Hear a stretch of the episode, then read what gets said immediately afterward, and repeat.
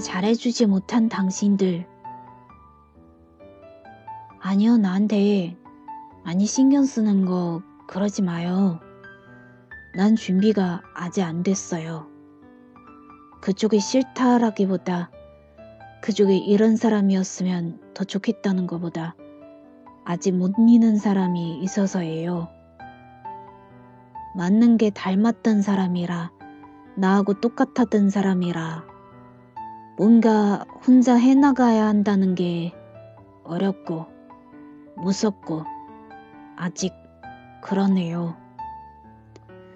인터넷에서 새로 개봉할 영화의 배너 광고만 봐도 바로 전화를 걸어서 같이 보자고 할 것 같고 오늘처럼 날이 좋은 날은 내가 아무리 시간이 없다 해도 딱 30분만 커피 마시자고 할 것 같고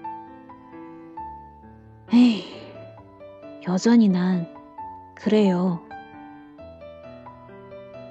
내가 더 이상 힘들어하면 안 된다는 걸 잘 알지만 그녀와 함께한 시간이 고마워서 그래요. 그녀와 함께한 시간이 믿기지 않아서 그래요.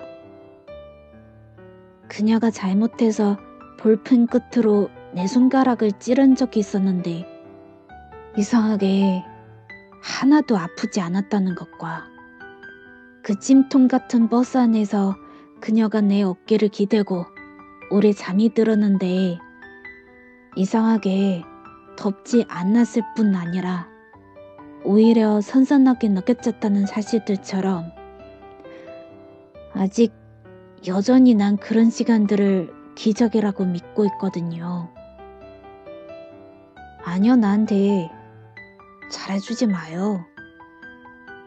그녀에게 잘해주지 못한 것들만 생각하는 나한테 이제 그러지 마요.